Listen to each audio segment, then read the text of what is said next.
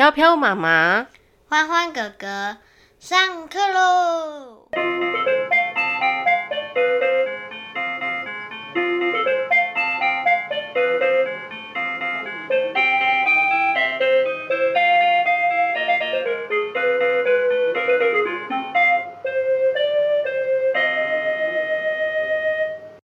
飘飘妈妈，平常都是我和老爹一起去讲知识小百科，怎么今天变成你了呢？老爹呢？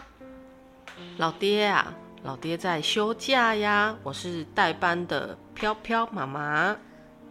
哦，那今天我和你一起讲故事，要认真一点哦，加油！好的，欢欢欢欢，你记得我们第一次到学校去找老师的时候，在人行道上发现一个很美的种子，是什么树吗？记得啊，你说是蓝花楹的种子。我第一次捡到这么有光泽的种子夹，哎，我现在也好好收藏哦，这是我的宝贝。对对对，我记得你是在准备要上小学的那个夏天，淡淡的紫色在树上满开，就是因为漂亮的花吸引了我们的目光。妈妈真的好喜欢跟你一起去捡种子，到处探险的感觉哦。这次我们去花莲也有捡种子。你记得这是什么种子吗？嗯，这是什么种子啊？红彤彤的，就是相思树的种子啊。哦，那个种子哦，我们还是第一次捡到这样的种子哎。对啊，这是我们的新发现。兰花楹真的是你上小学的最有回忆的一个种子了。我们后来还送给老师一个，那真的是一个好开心的回忆哦。欢。你知道兰花楹的花语是什么吗？花语是什么啊？花语就是每个国家和民族给各种植物，尤其是植物的特点，还有习性与传说故事，给予各种不同人性化的象征与意义。像兰花楹的花语，就是在绝望中等待爱情。怎么有一点难过啊？哇，你也感觉到有点难过后。传说啊，在民国时期，有一家姓宋的人，他家里非常有钱有势哦，而他们的女儿也是琴棋书画样样精通的千金小姐。这个千金小姐啊，喜欢隔壁家的邻居小伙子，但这个小伙子的家里非常的穷困潦倒。欢欢，你知道穷困潦倒是什么意思吗？就是很穷很穷的意思，对不对？穷困潦倒，差不多就是这个意思啦。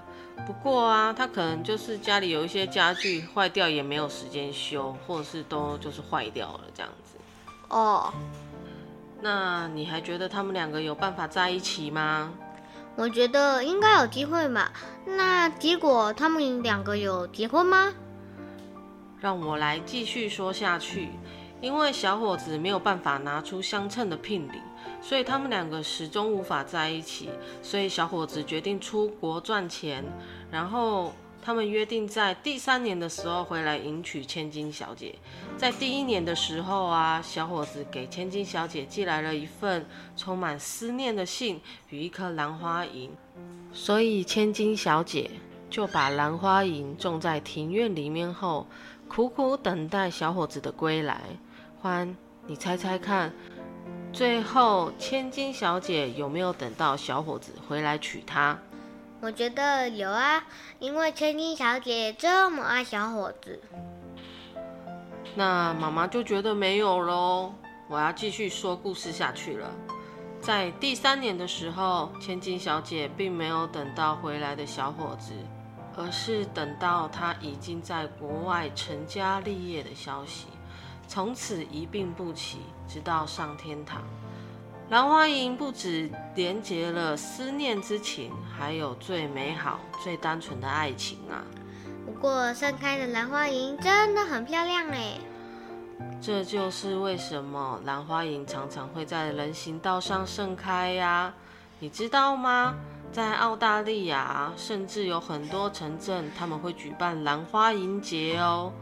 在昆士兰大学，学生们都知道“紫色恐慌”这个词，每年昆士兰大学的校园内兰花楹的树盛开，就代表着学期末的考试要到了。看到开花就代表要被烤焦了，哈哈哈。对，我们现在来简单的介绍一下兰花楹。兰花楹是属于紫薇科的植物，主要分布在热带地区。在国外，圣诞节将近的时候，会有人去采兰花楹的豆荚来制作一个天然的风铃，或者是做成手摇乐器哦。哦，是不是上次我们在绿园道看到的其中一个？对呀，欢欢好棒哦，你还记得哎？我还记得种子陀螺好好玩，老板都要我去帮他打工了。那兰花楹的木头可以做什么呢？兰花楹的枝条跟嫩枝很脆，几乎可以说是到很容易爆裂的程度。在国外啊，有很多人会拿兰花楹的木头来做手把，或者是把它车成碗哦。我们在台湾有没有机会看到兰花楹花海或是隧道呢？我知道嘉义有一个兰花楹隧道啦。不过花海妈妈就不知道了，有机会我们去探险看看吧。今天的欢喜小学堂下课啦！喜欢我们的知识小百科吗？请锁定每周日中午十二点的欢喜小学堂哦。我们下次见，拜拜！记得订阅加分享哦。兰花楹明是紫色的，为什么要叫它兰花楹呢？应该是拍照的时候，有的时候看起来很像蓝色吧。哦，我知道了，我们下次见，拜拜，拜拜。